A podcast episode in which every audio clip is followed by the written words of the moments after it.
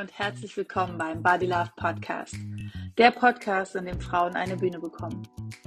Jede Woche spreche ich mit einer Frau über ihre Beziehung zu ihrem Körper, ihrer Seele und sich selbst. Welche Mindfucks und Irrtümer sie bereits loslassen konnte und wie ihr aktueller Beziehungsstatus mit ihrem eigenen Körper eigentlich gerade ist. Ich bin Judith McKay, Gründerin von Body Love Coaching und ich lebe mit meinem Mann und unseren beiden Kindern in Berlin. Als Coach für innere Balance und intuitive Ernährung begleite ich Frauen dabei, endlich Frieden zu schließen mit sich selbst. And you know what? Self-love is so sexy. Hi und herzlich willkommen zu einer neuen Folge vom Body Love Podcast. Ich freue mich sehr, dass wir heute eine Spezialfolge aufnehmen. Ich habe Halea Isabel Kahler zu Gast und wir werden uns über das Thema Mama sein und ähm, was verändert sich alles im Leben äh, unterhalten. Und ich glaube, dass es ein ganz, ganz schönes Gespräch werden wird. Und das Special, Special ist natürlich, weil jetzt Muttertag vor der Tür steht und ähm, ich gedacht habe, da habe ich große Lust drauf. Ich bin ja selbst seit fast elf Jahren jetzt Mama. Isabel, Lea, du bist seit äh, zwei Jahren jetzt fast Mama. Mhm. Und ähm, bevor ich mich weiter verhaspel, würde ich sagen, stell dich einfach gern selbst mal vor. Also erst einmal vielen, vielen Dank für die Einladung. Ich freue mich ganz doll auf das Gespräch mit dir. Und genau, also ich bin Halea Isabel Kahler und ich bin Künstlerin, Kuratorin und Filmemacherin. Und jetzt seit zwei Jahren, knapp zwei Jahren Mama. Und ähm, ja, bin gespannt, mit dir ins Gespräch zu gehen und mal ja, zu erkunden, die verschiedenen mhm. Bereiche mhm. der Transformation oder auch nicht. Ja, ja, ja doch. Ist, also Transformation ist eigentlich ein ganz schönes Wort, weil ähm, ich kann es für mich persönlich so sagen, in dem Moment, als mein Kind auf die Welt kam damals, habe ich sie so in den Arm gehalten oder eigentlich vielmehr so mit meinen Händen gehalten und gedacht, okay, krass. Das habe ich irgendwie nicht erwartet. Ich wollte wirklich schon jahrelang Mutter werden. Aber es war so, krass, die ist jetzt einfach immer mit mir und ich muss mich vor allen Dingen immer um sie kümmern. Und was ist, wenn ich nicht weiß, wie? Also es war so ein, es war riesengroße Liebe und gleichzeitig auch so ein, oh, jetzt ist es wahr und jetzt von jetzt an kümmere ich mich immer um dieses Kind. Wie war das für dich? Äh, für mich war es interessanterweise fast andersrum. Also ich hatte vor der Geburt, mhm. dachte ich so, oh mein Gott, es wird alles sich komplett auf den Kopf stellen und ähm, habe irgendwie so ganz stark ähm, irgendwie empfunden, dass je näher ich äh, in Richtung Geburt kam, ist ja auch irgendwie so eine spannende Erfahrung, mhm. nicht reversibel ist. Also die meisten Sachen im Leben, die kann man absagen oder verschieben mhm. oder was auch immer. Und da war ganz klar, okay, das verläuft jetzt einfach und irgendwann kommt das Baby raus. ja, stimmt. Genau, und dann hatte ich irgendwie das Gefühl so, oh, ich muss jetzt ganz viel noch vorher irgendwie zum Ende bringen, weil dann geht mein neues Leben los. Und dann war sie da und dann hatte ich plötzlich das Gefühl, oh, irgendwie ist es doch alles gar nicht so anders und ich bin mhm. ja doch noch irgendwie ich und komme irgendwie, wenn auch sehr anders zu meinen Sachen. Mhm. Ähm, also ich habe es mir noch viel absoluter irgendwie vorgestellt. Mhm. Ähm, genau, also zumindest am Anfang, da, da, war ich irgendwie ganz überrascht, war so, huch. ja, spannende Erfahrung, weil ich dachte wirklich, ich komme so am Ende des Tunnels irgendwie so raus und dann geht ja, was Alles ist anders, ja. ja. ja. das ist wirklich interessant, weil bei mir war es, also umgekehrt ist tatsächlich äh, ganz gut gesagt, weil tatsächlich habe ich so ein Gefühl gehabt von, die ganze Schwangerschaft über, ich weiß ja, auf was ich, auf was ich mich einlasse, weil ich habe ja super viele kleine Geschwister und ganz viele Menschen um mich herum und ich habe ja schon immer irgendwie mit kleinen, also ich habe wirklich, ich war super überzeugt davon und vielleicht auch naiv. Ich weiß genau, was auf mich zukommt und in meinem Leben wird sich nicht viel verändern und ach ja, ich komme schon immer mit wenig Schlaf klar. Und dann, dann war da meine kleine süße Tochter. Und es hat sich gefühlt wirklich alles verändert. Und es hat mich total überrascht, überfordert glücklich gemacht. Also es waren alle Gefühle irgendwie gleichzeitig da innerhalb von ganz kurzer Zeit. Und das war, war echt erstaunlich. Insofern finde ich es total cool, dass es so anders bei dir war. Und du auch sagst, ähm, also ich mag dieses Bild zu sagen, naja, das ist halt nicht irreversibel, sondern da ist halt die Schwangerschaft. Und das sieht man ja auch am Körper, der wächst und wächst und wächst und dann ist halt die Geburt. Ähm, und dass dann halt klar ist, es fängt ein neuer Abschnitt an, aber der kann eben mit einem Paukenschlag anfangen, so wie es in meinem Fall äh, sich angefühlt hat. Oder eben doch eher sich, ja, weiß nicht, wie würdest du es beschreiben? Eher schleichender oder weicher, als du es erwartet hast? Ja, irgendwie weicher und noch so organischer. Und klar gibt es immer noch Momente, ich irgendwie denke, huch, das, das, die Phase dauert jetzt besonders lang an, aber generell habe ich mir irgendwie, ich, ich dachte, das Baby wäre noch viel länger Baby. Also ich bin überrascht, jetzt ist sie mhm. fast zwei und wie, ja, sie ist jetzt schon ein kleiner, äh, so ein Kleinkind-Mensch, spricht schon fast und rennt rum. Mhm. Und ich dachte irgendwie, es würde noch viel länger dauern, dieses nonstop Dasein. Also ich stille immer noch, das ist natürlich mhm. ähm, auch ein, ein, großer Teil äh, des, ähm, dieser Fortführung von dem, wie es am Anfang ist und dieser Mutter-Kind-Beziehung. Und mhm. ähm, dass das einfach etwas ist, was sozusagen nur ich ihr geben kann. Ähm, aber nichtsdestotrotz habe ich irgendwie das Gefühl, es ist sanfter alles noch war, als ich es erwartet habe. Also ich habe jetzt natürlich auch keinen Vergleich, ich habe keine anderen Kind. Mal gucken, mhm. wie es mhm. dann mit dem nächsten irgendwann vielleicht wird. Mhm. ja. Aber ja, also das hat mich sehr, sehr überrascht und mein Partner auch. Also wir waren richtig darauf gefasst, als Zombies rumzurennen und gar nicht mehr so, ah, wie heiß ich. Ja. Klar, wir hatten Nächte, wenn wir kaum schlafen und total fertig sind. Aber so im Gro ist es entspannter, als wir gedacht haben, tatsächlich. Also es war große Überraschung. Aber vielleicht, weil wir es uns so vorgestellt haben. Ja. ja, es ist ja oft so, dass man sich irgendwie Dinge richtig krass vorstellt. Und dann, wenn es so ist, dann meistens kommt es dann doch irgendwie, also ich meine, es gibt ja diesen Spruch, es kommt eh immer anders, als man denkt, aber ähm, tatsächlich, bei mir ist es ja auch anders gekommen. Ich bin ja davon ausgegangen, es wird alles super easy und ich werde es total easy peasy machen.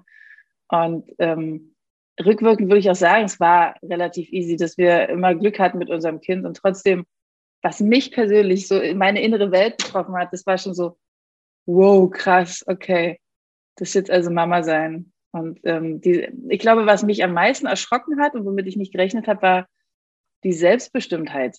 Die ist ja tatsächlich erstmal so, die geht ja erstmal flöten. Also, dass du halt selber entscheidest, wann du duschen gehen willst, wann du ins Kino gehen willst, wann du dies und das machen willst. Ähm, und das weiß man. Und hätte ich mich, also weißt du, ich kann im Nachhinein auch sagen, ich hätte mich auch anders darauf einrichten oder vorbereiten können.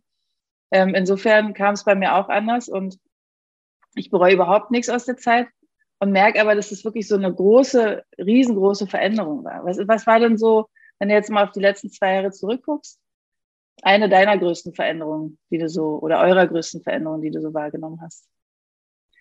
Also ich glaube, am dollsten war diese ähm, konstante potenzielle Unterbrechung, also unterbrochen mhm.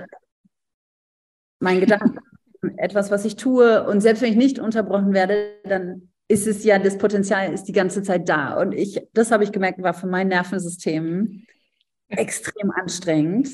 Ja. Äh, also das habe ich unterschätzt äh, den, den, mit dem Schlafmangel und so, das, das ging irgendwie alles besser, als ich dachte, vielleicht dank den Hormonen und was auch immer. Aber dieses unterbrochen werden, dieses rausgerissen werden, dieses nicht so tief in einen Prozess oder in einen Zustand oder in Entspannung oder mhm. ähm, und dann zu überlegen, okay, beginne ich jetzt mit etwas, auch wenn ich in einer Minute, in zehn Minuten, in einer Stunde äh, damit aufhören muss und das nicht zu wissen. Also ich finde es manchmal leichter, wenn ich wüsste, okay, in zwei Minuten fängt das Baby jetzt an zu schreien oder also klar, ja, ja, ja, ja. Ähm, und dann irgendwann lernt man natürlich auch das zu lesen und dann ist es nicht mehr ganz so abrupt. Also ich habe das Gefühl, jetzt ist es so gradueller. Also ich merke, da bahnt sich jetzt irgendwie eine schlechte Laune an oder klar, sie fällt hin oder was auch immer. Mhm. Ähm, aber das fand ich wahnsinnig und finde ich immer noch sehr, sehr, sehr, sehr, sehr anstrengend. Und ja. jetzt ist sie ja schon in der Kita seit ein paar Monaten. Mhm. Das ist ein großer Game Changer und das genieße ich immens. Also einfach zu wissen, okay, diese vier, fünf Stunden, mhm. da, klar, Kita kann auch mal ausfallen oder so, aber wenn sie da ist, dann mhm. habe ich diese Zeit für mich und dann ja. weiß ich ganz, ganz so ein fester Block an Zeit ist, äh, wo ja. ich nicht unterbrochen werde von ihr. Ja, dieses, also das finde ich auch ein schönes Beispiel, weil tatsächlich kenne ich das auch, dieses, du wirst permanent unterbrochen. Also es ist mir so nie bewusst gewesen, aber wo du es so ausgesprochen hast, habe ich gedacht, ja stimmt, es ist, äh, gerade am Anfang weißt du halt auch nicht, wann wirst du jetzt das nächste Mal unterbrochen. Plötzlich schläft sie drei Stunden und du hast gedacht, okay, die wacht sowieso in zehn Minuten wieder auf und ich fange jetzt gar nicht erst was an. Ähm, das stimmt, das ist äh, echt bemerkenswert, wie man da so wenig in, in, in tiefe Prozesse gehen kann. Ähm, du hast vorhin auch erwähnt, du stillst immer noch, also so hast du es, glaube ich, gesagt. Ist es was, wo du das Gefühl hast, es ist nicht, ich, also für alle, die es nur hören, ich mache jetzt gerade Anführungsstriche bei dem Wort normal, ähm, hast du das Gefühl, es ist in der Gesellschaft nicht normal, dass man, wenn das Kind fast zwei ist, noch stillen darf, kann, muss, soll? Ich weiß nicht genau, welches Wort da am besten passt. Oder ähm, hast du so eine Reaktion von außen drauf? Also schon, in den letzten Monaten vor allen Dingen. Und sie ist ein sehr großes Kind. Also viele Leute mhm. denken auch schon irgendwie so drei oder so. Mhm. Ähm, wo dann schon, also wenn ich jetzt an, an öffentlichen Plätzen oder im Restaurant bin oder so, schon so komische Blicke ab und zu mal kommen. Mhm. Ähm, es kam noch nie irgendein, ich überlege gerade, ob mich mal irgendjemand drauf angesprochen hat. Nee, die meisten Menschen waren, glaube ich, sehr diskret, aber man kriegt ja dann trotzdem mit, dass sie das vielleicht ein bisschen weird finden. Mhm. Ähm, und ich finde es sehr schade, weil ich finde es wahnsinnig schön. Also ich möchte sie jetzt auch nicht stimmen, dass sie zehn ist oder so. Ich warte so ein bisschen auf den Moment, dass sie keine Lust mehr hat oder ich keine Lust mehr habe, aber bislang hat sich das noch nicht so richtig eingestellt. Mhm. Ähm, genau, aber das finde ich ist schon so ein bisschen wie so ein Einmischen in eine Beziehung, die ja andere Menschen nicht gar nichts angeht. Mhm. Ähm, und ja, aber ich hatte noch nie einen Moment, wo ich jetzt irgendwie antworten musste oder mich rechtfertigen musste. Also ich wurde noch nie irgendwie blöd mhm. angemacht oder so. Und dann irgendwelche Blicke oder so im Café ist mir dann auch recht egal. Ja, aber trotzdem, ja. ich nehme es natürlich wahr. Mhm. Ähm, aber ja, falls wir gleich noch zu Einmischen kommen, habe ich noch was anderes. was dann kommen wir da, dann okay. kommen wir da gleich noch hin. ähm, aber ja, genau, sag mal, erzähl mal. Äh, Thema Einmischen. Wollte ich gerade genau, überleiten. Dann gehen wir zurück zum Stillen. Äh, ja, Thema Einmischen. Also ich muss sagen, generell war ich überrascht, wie wenig sich Menschen einmischen. Also ich dachte vorher auch so, alle sagen, oh, du musst dich so wappnen gegen all die Tipps von all den Leuten, die es genau richtig wissen. Das habe ich persönlich nicht so erfahren. Aber ähm, unser Kind hat so ein bisschen verschobenen Schlafrhythmus. Also sie schläft immer sehr lang, aber geht auch spät ins Bett. Das heißt, wir sind auch mal irgendwie mit ihrem 22 Uhr irgendwie unterwegs. Mhm. Und wie viele Leute mich und mein Partner da schon angesprochen haben, das Kind muss ins Bett. So typische so deutsche, mhm. unangemessene, auch nicht irgendwie lieb oder freundlich oder fragend oder neugierig, sondern einfach, das Kind gehört ins Bett, ne? es muss am besten äh, um, um, sieben schlafen. Mhm. Ja, und natürlich. Das, fand, das, das, und da bin ich ein paar Mal schon richtig böse geworden. Also manchmal war ich ganz ähm, ja, galant und habe ganz freundlich geantwortet oder ignoriert oder was auch immer. Aber das macht mir was aus. Also, dass ich wirklich mhm. schon überlegen muss, gehe ich jetzt mit meinem Kind abends auf die Straße und höre mir dann irgendwie blöde Sprüche an oder bleiben einfach zu Hause. Und das, das finde ich heftig. ich glaube, es ist auch was sehr Deutsches, weil in den meisten Teilen der Welt, da ist das einfach so. Da ist es tagsüber viel zu heiß, die Menschen bleiben länger wach.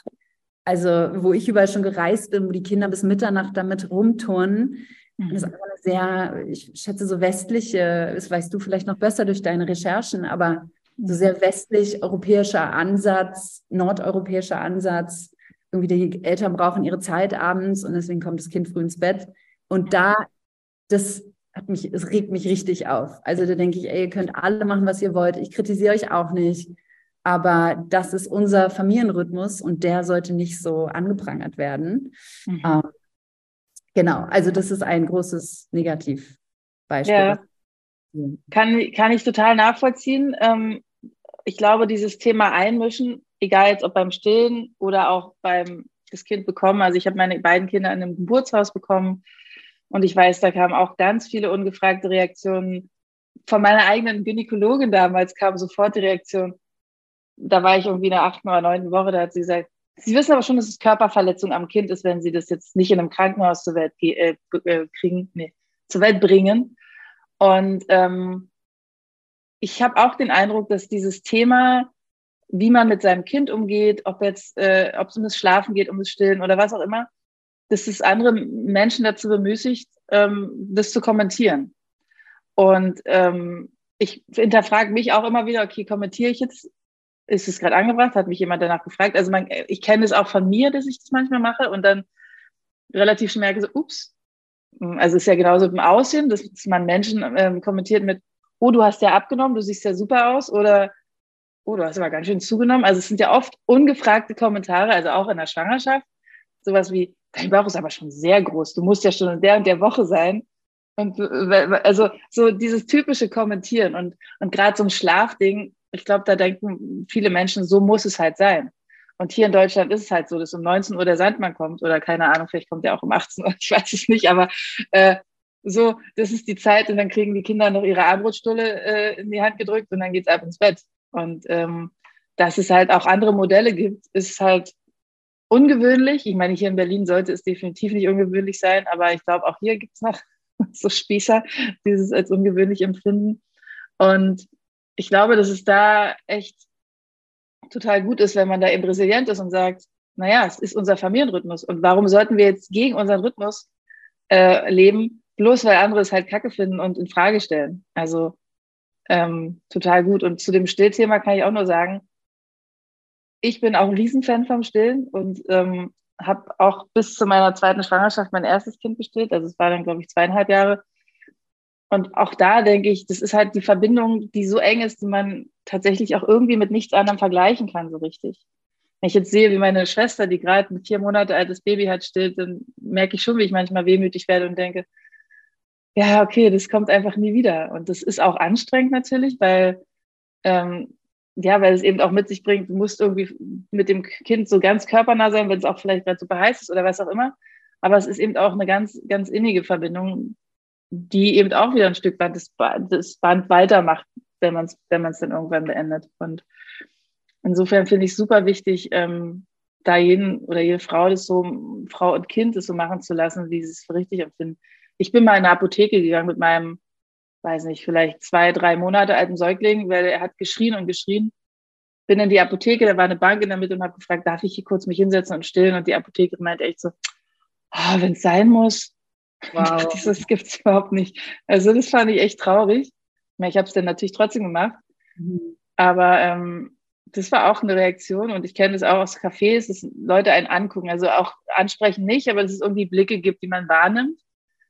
Ähm, aber da war ich auch immer knallhart und habe mir gedacht, ey, mir ist es so wichtig und mir ist es so richtig doll egal, was du dazu denkst oder zu sagen hast.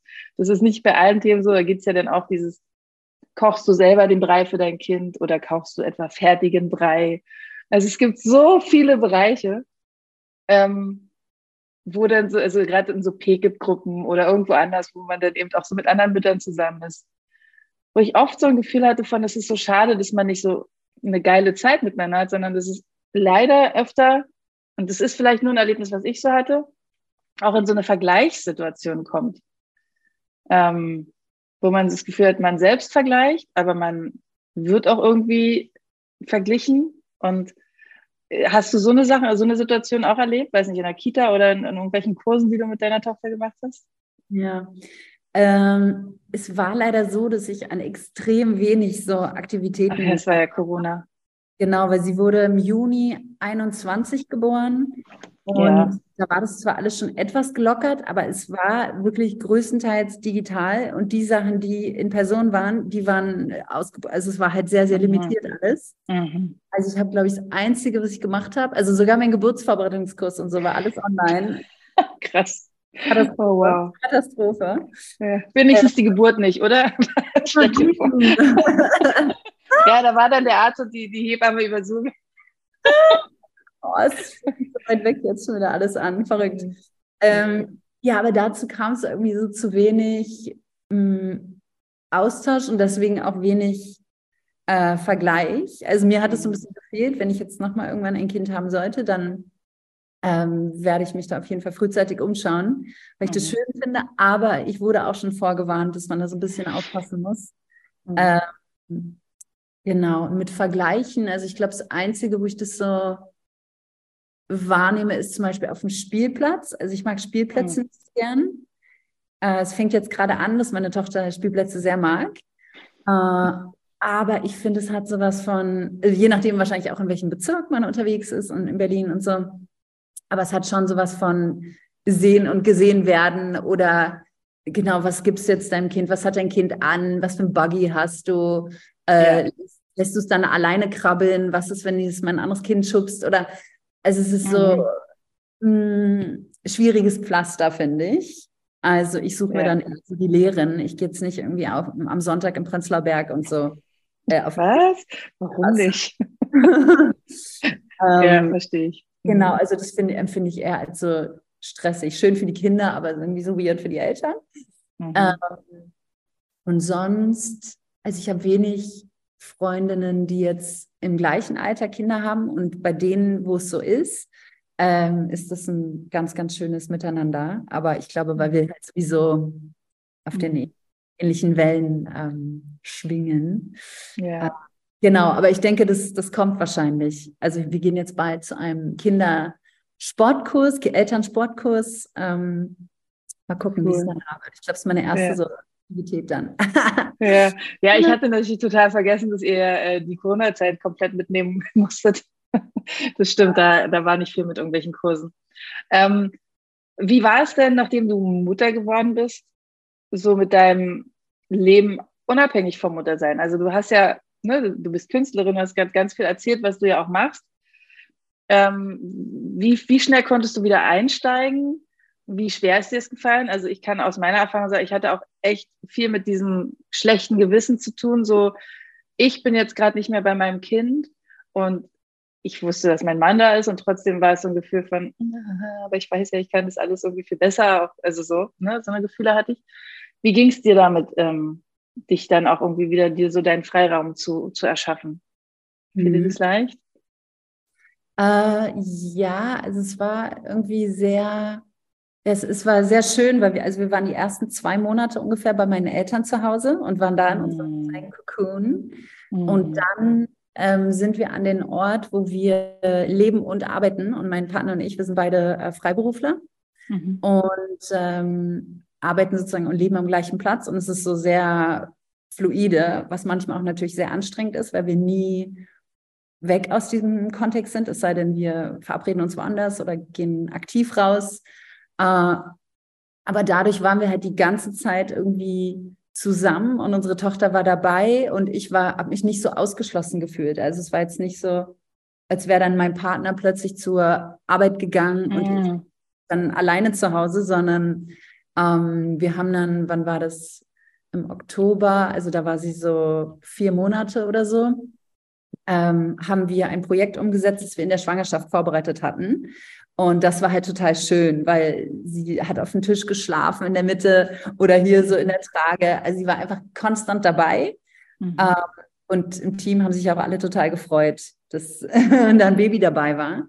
Mhm. Äh, aber es ist natürlich ein Riesenprivileg, so, ein, so einen Kontext zu haben. Und da habe ich halt auch gemerkt, dass dieser Satz, uh, it takes a village to raise a child, ähm, dass das so viel wert ist. Also wenn ich mir vorstelle, ja die ganze Zeit alleine zu Hause gewesen wäre oder mich nur ab und an irgendwie verabredet hätte mit Menschen, ähm, ich glaube, dann hätte ich mich sehr stark isoliert und abgekapselt gefühlt von ähm, ja, meinem vorherigen Leben und mhm. auch meinem Partner und ähm, unserer Arbeit, meiner Arbeit. Also das war sehr hilfreich und schön, das so zu erleben, wenn natürlich auch ja. Stress also viele Leute waren auch nur so, oh mein Gott, wie macht ihr das? Irgendwie so einen Monat lang hier fast jeden Abend Veranstaltungen und Riesenausstellung mit 120 KünstlerInnen und so. Also es war richtig so. Mhm. Aber dadurch, dass ich halt so rein und raus ähm, fließen konnte, war das irgendwie sehr, sehr gut. Also ich, ich war ideal. Ich, ich hätte es mir jetzt nicht schöner ähm, vorstellen können. Nur danach, als als das sozusagen abgeschlossen war, ähm, mhm. da ging es halt in die Konzeption und die Entwicklung von neuen Projekten. Und da, das habe ich ja vorhin auch schon ganz kurz erwähnt, ich, da muss ich natürlich in so eine Tiefe reingehen mit meinen Gedanken und wirklich die Ideen strukturieren und ausarbeiten. Und das ist noch was ganz anderes, als jetzt irgendwie in den Ausstellungsflächen rumzurennen und zu sagen, das kommt dahin und das da mhm, und so. Mhm, mhm, mhm. und da habe ich gemerkt, so, oh lala, okay, es dauert, e schreiben dauert zwei Tage. Ja, ja. Potenziell. Manchmal auch nicht, aber ähm, da muss ich dann ja auf jeden Fall ein bisschen meine Geduld üben. Ja. Auch es ist okay, aber es ist schwierig, ist, oder hast du wahrscheinlich auch gehabt, oder die meisten Mütter ähm, dieses Gefühl, okay, ich muss einfach meine Erwartungen ein bisschen runterschrauben, damit ich konstant frustriert und enttäuscht bin. Ja. Äh, oder genervt, dass ich, dass ich das nicht schaffe, was ich schaffen möchte. Mhm. Äh, genau, also das war so ein bisschen die große Aufgabe. Oder ist es teilweise immer noch, ne? Also dann mhm. Treppen hochlaufen, Kind will nicht laufen und mhm. so ein bisschen so, okay, ist in Ordnung, es dauert jetzt, solange es dauert. Es darf dauern. Ich höre es ja. eilig, aber es darf dauern. Ja. ja. Ja, ich finde es, ich total schön, wie du es beschreibst, ähm, dass du sagst, ihr wart da in so einer gemeinsamen Zeit und auch, ähm, dass es alles so geflossen ist, weil tatsächlich auch da war es bei mir so, ich war so klassisch nach, ich glaube, einem Monat oder so allein mit Kind zu Hause und habe mich ab und zu mal verabreden können und habe das eben sehr erlebt, so dieses, okay, ich bin jetzt den ganzen Tag mit einem Baby zu Hause und ja, ich kann mal dahin gehen und mal dahin gehen. Ähm, und das, wenn ich das so höre, wie du es beschreibst, denke ich so, das sollten wir sofort an alle HörerInnen als Tipp mitgeben, irgendwie zu gucken, wie man sich am besten wirklich integrieren lassen kann oder selbst integrieren kann in, in eine größere Gemeinschaft. Und das ist natürlich nicht immer möglich und einfach. Und du hast es ja selbst auch gesagt, das ist natürlich eine eher privilegierte Situation gewesen. Ähm, aber ich merke das auch immer wieder, umso mehr ich, also damals, als sie noch ganz klein waren und auch jetzt, jetzt sind meine Kinder acht und zehn und ich merke das immer noch, wie schön es ist, dass wir hier in einer sehr großen Gemeinschaft leben. Also wir wohnen äh, in Berlin-Prenzlauer Berg in so einer äh, Reihenhaussiedlung und haben aber die Gärten offen gelassen. Das heißt, wir sind fünf Familien mit offenem Garten und da sind irgendwie zwölf Kinder, die so miteinander jeden Tag spielen, in unterschiedlichsten Alter. Und es ist ganz klar, dass wir uns aufeinander verlassen können. Wenn der eine mal weggeht, dann sind die anderen da und gucken nach den Kindern und so. Und dann kochen wir abends zusammen mal und, oder holen die Kinder rüber. Oder also so dieses zu wissen, da sind auch andere Menschen, die ähnliche Themen haben, die, äh, die Kinder spielen miteinander. Das ist wirklich, wirklich so, dass, dass es echt viel einfacher wird wenn da andere Menschen sind. Und wenn du aber, also wie ich damals alleine in deiner äh, Wohnung sitzt und ähm, wartest, bis abends um, um 19 Uhr der Mann nach Hause kommt, dann ist so ein, bitte nimm das Kind. Und sobald es schreit, nee, gib's mir zurück, weil ich weiß sowieso besser, wie es geht. Ähm, aber auch so eine Frustration und alles. Also ich hab, bin da leider schon echt, naja, was heißt leider? Ich glaube, es hilft mir jetzt total in meinem Job. Aber ich habe mindestens beim ersten Kind diese Phase auch gehabt. Und dann beim zweiten Kind haben wir es tatsächlich so gemacht, dass mein Mann das zweite Jahr zu Hause geblieben ist und es total was gebracht hat, mal die Rollen zu tauschen und zu sehen, ah ja, okay, wenn ich jetzt hier abends im Büro nachsitze und was fertig machen will, dann bin ich eigentlich froh, wenn ich das noch fertig machen kann und nicht Punkt dann und dann zu Hause sein muss, sondern wenn ich mal in dieses Fließen kommen kann. Mhm. Und er wusste halt, wie das ist und konnte da viel mehr Verständnis für mich entwickeln. Und ich konnte halt Verständnis für ihn entwickeln, wenn ich abends nach Hause komme und er sagt, oh Gott, ich kann nicht mehr diesen Crepe, weil das so anstrengend oder was auch immer so, ne? Also auch das als Tipp irgendwie mitzugeben, zu sagen, versucht auch irgendwie, wenn es irgendwie stressig ist mit einem Kind, auch so ein bisschen die, die Position des anderen einzunehmen und ein Verständnis füreinander zu entwickeln und gar nicht so sehr nur zu gucken, wo ist es, ähm, wo ist das Problem, sondern auch, ähm, warum re reagiert mein Partner gerade so oder meine Partnerin und ähm, wie, wie können wir es angehen, dass es uns allen irgendwie damit ganz gut geht. Aber du beschreibst es sehr, sehr schön und ähm, ich wünsche mir das für, für ganz viele, dass, dass es tatsächlich eher so, ein, so eine Leichtigkeit hat, so dieses Mama-Sein. Und ich würde super gerne noch mit dir, wo wir gerade schon bei dem Thema Familie und Gemeinschaft sind, ähm, über das Projekt sprechen, äh, an dem ich ja auch ein klein, ganz ein kleines bisschen dran teilnehmen darf, was, was jetzt äh, ansteht im Mai. Ähm, ihr macht nämlich ein tolles Festival. Erzähl mal davon ein bisschen. Es war ein Projekt oder ist ein Projekt inspiriert äh, von unserer sozusagen relativ neuen Elternschaft. Mhm. ähm, genau, also als ich äh, schwanger war, da haben wir langsam natürlich überlegt, ah, was sind so neue Felder, die sich jetzt äh, auftun. Und ähm, mein Partner ist äh, Fest Musikfestivalveranstalter macht noch andere Sachen, aber unter anderem. Und äh, genau, dann haben wir irgendwie überlegt, hey, was gibt es denn so für Kinderfestivals? Mhm. Vielleicht wäre das ja spannend, weil es mit den Musikfestivals auch ein Stück weit immer so das Gleiche ist. Mhm. Ähm, wir dachten, okay, was können wir jetzt zusammen auch kreieren als nächsten Schritt? Und äh, genau, haben uns ein bisschen umgeschaut und es gibt ähm, besonders auch im Ausland ganz spannende Formate, aber irgendwie im Berliner Kreis ähm, jetzt noch nicht so viel. Also überraschend, also es gibt sehr viele Angebote, aber überraschend wenig im so Festival-Kontext. Mhm. Wo hier so viele Kinder sind und es ja eine sehr festivalaffine Stadt eigentlich ist. Mhm. Und dachten, okay, dann lass uns doch irgendwie ein Format kreieren, was wir uns wünschen als Eltern für ja, betreuende Menschen, ähm, aber auch die, genau, die ganzen Familien drumherum und die Kinder auch. Also ein Festival, wo sozusagen die Kinder zwar im Vordergrund stehen, aber der Rest der Familie oder der betreuenden Menschen auch Spaß hat und es irgendwie cool ist. Mhm. Und äh, genau, haben so eine Prototyp-Version ähm, veranstaltet 2021. Also auch relativ nahe an der Geburt. ja. ja. Äh, genau, und gehen jetzt in die zweite Runde.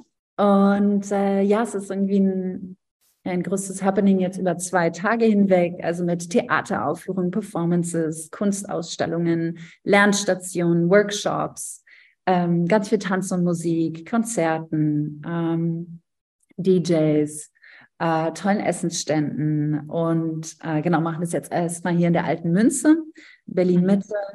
Und dann planen wir auch eine Variante mit Campen auf dem Land. Oh, mhm.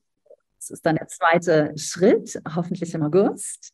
Mhm. Und ähm, genau, das ist irgendwie sehr spannend, da zu gucken, was können wir jetzt für ein Programm kreieren, wo die Elternteile sich auch abgeholt fühlen und unterschiedliche Altersgruppen abgeholt werden. Also vor allen Dingen der Fokus liegt so auf ähm, drei bis zwölf Jahre, weil mhm. unsere Erfahrung beim letzten Mal war, dass es für die Teenager dann doch schon ein bisschen langweilig ist, weil die haben ja. gar keinen Bock mit ihren Familien und kleinen Geschwistern was zu machen. Mal hatten wir nämlich bis so 16 Jahre angedacht, aber die waren gar nicht da oder die, die mhm. da waren, fanden es nicht so cool. Mhm. Mhm. ähm, genau, also schon eher so Kinder, Kinder.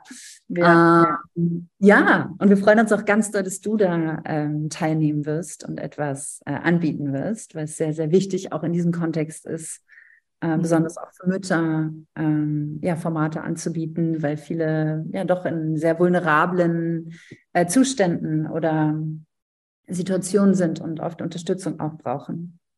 Ja, äh, das Stichwort vulnerabel finde ich auch echt äh, einen ganz wichtigen Punkt, weil ich glaube, ähm, das kenne ich von mir und auch von Frauen um, um, um mich rum, dass man tatsächlich so eine Verletzlichkeit entwickelt, plötzlich mit dem Muttersein die man vorher irgendwie von sich gar nicht kannte so richtig. Also zum einen ist da halt so plötzlich das eigene Kind, was man natürlich vor allem beschützen möchte, was auf der Welt passieren kann. Ähm, auch die Seite, dass der Körper sich so verändert hat, bringt natürlich eine Verletzlichkeit mit sich. Ähm, manchmal ist es auch so, dass, dass Frauen sagen, nee, mein Körper ist total, also das ist selten, erlebe ich das zumindest, aber ähm, es gibt auch Frauen, die ich kenne, die sagen, wow, mein Körper hat sich total schön verändert, der ist jetzt viel weiblicher als vorher. Sondern oft erlebe ich eigentlich eher, dass da auch so eine, so eine Verletzlichkeit tatsächlich da ist. Ich fühle mich nicht mehr schön, ich habe Angst, dass ich von anderen kritisiert werde für das, wie ich jetzt, wie mein Körper jetzt aussieht. Ähm, auch, auch dieses Gefühl von, ich habe jetzt eine Verantwortung für jemand anders. Das ist ja auch ein ganz, ganz großer Bereich für Verletzlichkeit, wo man so denkt, ich könnte irgendwas falsch machen. Wenn von außen jemand sagt, nee, man macht es aber so und so, gerade mit diesem Babybrei zum Beispiel, oder darf man einen Schnuller geben oder nicht, darüber habe ich mich letztens mit meiner Schwägerin unterhalten, die gerade ein frisches Baby bekommen hat. ähm, das sind ja so viele Themen, wo wirklich, ähm, also von daher finde ich das, dieses, ähm, den Begriff Vulnerabilität da sehr, sehr passend. Und genau, ich werde äh, zwei kleine Mini-Workshops anbieten, jeweils am Samstag, wahrscheinlich am Samstag oder auf jeden Fall am Sonntag, ähm, wo es einfach darum geht, sich mal ähm, die Rolle der Mutter äh, anzuschauen und, und zu gucken, okay, wie fühle ich mich darin? Was brauche ich, um mich vielleicht noch ein bisschen besser darin zu fühlen? Was, was äh, kann mich stärken? Was kann mich irgendwie ähm, mir mehr Energie geben? So einen kleinen Blick von außen, auch so ein bisschen so ein Gemeinschaftsgefühl zu, zu bekommen. Ähm, darum wird es gehen in den, in den Mini-Workshops, die ich da anbieten werde, genau. Und ich finde, das ist also ich liebe auch Festivals. Ich bin wahrscheinlich nicht also, ganz so häufig auf Festivals gewesen wie ihr. Aber ich weiß, ich war mit Coco, also meiner großen Tochter, auf dem Kids Palooza vor vier Jahren, also noch vor Corona. Und ich fand es richtig, richtig schön und habe so gedacht, ey, warum gibt's davon nicht mehr? So dieses, da ist ein riesen Zirkuszelt und da ist eine offene Bühne und da ist Musik und da sind so ganz viele kindgerechte Sachen und gleichzeitig eben auch Sachen für Erwachsene. ähm, ich finde das eine tolle Idee und habe da auch richtig Bock, einfach auch als Gast hinzukommen mit meiner Familie, weil ich glaube, das ist gerade Ende Mai ist ja auch die perfekte Zeit für sowas. Es ist noch nicht super heiß. Ähm, es ist im Idealfall toll, toll, toll, nicht nass, sondern einfach geiles Wetter. Von daher freue ich mich da richtig, richtig doll drauf, äh, da hinzukommen. Ähm, wir verlinken natürlich die Infos, die es dazu gibt, in den Show Notes, sodass äh, jeder Hörer und jede, jede Hörerin und jeder Hörer, ähm, der Bock hat, da hinzukommen, auch äh, herzlich eingeladen ist, da hinzukommen. und ähm, ich würde gerne dir zum Abschluss noch die Frage stellen, was ist so dein größtes Learning aus dem Mama-Sein? Oder, oder Learning, Schrägstrich, etwas, wo du sagst, das würde ich gerne auch als Tipp oder Rat weitergeben an, an andere Frauen oder Familien? Mhm. Ähm, ja, ich glaube, was extrem hilfreich ähm, für mich war, was ich auch größtenteils durch meinen Partner äh, gelernt habe, ähm, ist Hilfe einfordern. Also es klingt jetzt so mhm. negativ und doll, aber wirklich aktiv Menschen um Hilfe bitten. Ähm, und genau, mir persönlich fiel es irgendwie am Anfang oder fällt es generell irgendwie schwer, Leute, Menschen um Hilfe zu bitten, ähm, weil ich denke, ach, ich, ich kriege das schon irgendwie hin und äh, passt schon oder ich will jetzt anderen Leuten nicht zur Last fallen oder ist es jetzt wirklich nötig? Also klar, wenn jetzt Notfälle sind, ich glaube, dann würden wir uns alle äh, Hilfe holen, aber es sollte ja nicht so weit kommen. Und das habe ich wirklich, also war ein riesen, riesen, riesen Learning, äh, weil meinem Partner fällt es extrem leicht, weil er hilft mhm. so vielen Menschen und er fordert aber auch sehr viel und sehr gerne Hilfe ein und Unterstützung. Mhm. Mhm. ähm, genau, und dann aber zu sehen, also manchmal zum Beispiel, wir merken halt, wir als Paar, wir brauchen manchmal kleine Tanzausflüge. Kann man ja Gott sei Dank in Berlin gut auch tagsüber machen am Wochenende. Und dann einfach mal zu sagen, okay, das wird drei Stunden äh, tanzen gehen am Sonntag.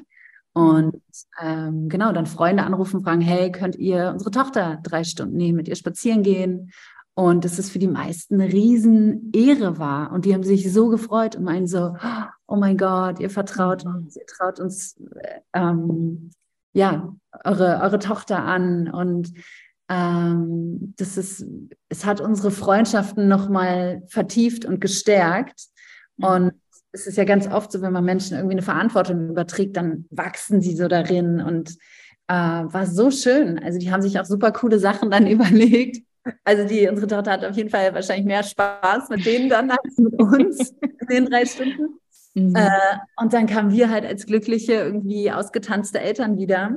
Mhm. Äh, und klar, früher hätte ich gesagt, oh Gott, drei Stunden jetzt da in den Club gehen, das bringt es doch gar nicht. Aber es ist halt riesig, es ist fantastisch, einfach sich zu bewegen, einfach mal wieder so auf Reihe zu tanzen, die Gedanken schweifen zu lassen, die Musik zu hören, zu spüren. Ähm, ja, oder keine Ahnung, kann ja auch Date Night, einfach mal in Ruhe was essen gehen. Ne, ja. Jede Person oder jedes Paar auch andere äh, Bedürfnisse. Ähm, aber das ist, ja, ich glaube, sich da zu trauen und gerade auch wenn Menschen keine Familie in, in der Umgebung haben. Ne? Also ich glaube, die Eltern, da, da ist es tendenziell nochmal irgendwie so naheliegender, ja, ja. sicherer. Aber ähm, Freunde und auch Menschen, die keine Kinder haben, ne, die freuen sich zu lernen und ähm, bin, verbinden sich dann nochmal ganz anders auch mit dem Kind. Also, weil wenn ich dabei bin, bin ich ja sozusagen die ganze Zeit verantwortlich und genau. ja haben wir als Erwachsene unser Gespräch, dann wird mal kurz mit dem Kind gesprochen, aber wenn die alleine mit dem Kind sind, haben die auch nochmal ein ganz anderes Miteinander. Also ich glaube, es ist wirklich für alle, in alle Richtungen so eine äh, Win-Win-Situation. Und es tut total gut. Also ja. Ich finde, das ist ein super, super, super schönes Learning und auch ein richtig toller Tipp, weil ich das tatsächlich auch aus eigener Erfahrung sagen kann. Also sowohl als die der Kindern also die, die auf Kinder aufpassen durfte, dass ich mich darüber immer extrem doll gefreut habe und gedacht habe, oh, wie toll. Ähm, weil eben, das ist ja auch wirklich so ein Vertrauensding. Das eigene Kind an jemand anders zu geben für eine Zeit, ist einfach wirklich ein riesen Vertrauensbeweis. Es hat mir auch immer mega Spaß gemacht dann so. Ähm, und eben auch, äh, was die Partnerschaft betrifft. Das ist so krass, wie das so ein Kind eben auch ja in die Partnerschaft mit reinspielt. Also ob es jetzt rein um den Sex geht, der ja irgendwie auch rein logistisch teilweise manchmal gar nicht möglich ist. äh, oder ob es eben auch um, um so Momente geht, äh, in denen man irgendwie mal in Ruhe ein Gespräch haben kann, ohne dass alle paar Minuten jemand ruft, Mama, Papa, Papa, Mama. Also so ist es bei uns echt oft gewesen. Ähm, mhm. Und dieses sich wirklich Zeit nehmen für den, für sich selbst, für sich als Paar, für den Partner, das ist ein super, super wichtiger Punkt. Und eben da wirklich auch zu gucken, wer ist da? Was habe ich für Ressourcen? Wer kann mir helfen? Wer hat auch Lust drauf? Und du sagst es total richtig, es ist eine Win-Win-Situation. Und es kann, glaube ich, echt ähm, wahrscheinlich noch viel mehr genutzt werden, als die Menschen sich das trauen. Super, super schöne, schöner Abschluss. Mhm. Vielen Dank, Alea. Es hat mir ganz, ganz viel Spaß gemacht, mit dir zu sprechen. Es ist, glaube ich, eine sehr schöne Special-Folge. Und ähm, ja, ich freue mich, dass wir uns am 21. und 22. Mai oder 20. und 21. und 21. Ja. Was haben wir noch gar nicht gesagt? 20. und 21. Mai auf dem Hier und Jetzt Festival sehen in der alten Münze. Und vielleicht treffen wir uns da auch, äh, du als Zuhörerin. Mhm. Und ähm, dir wünsche ich erstmal einen richtig tollen Frühling. Und ähm, wir sehen uns bald. Vielen, vielen Dank, Jude. Dankeschön. Sehr, sehr gerne. Tschüss. Danke, ciao.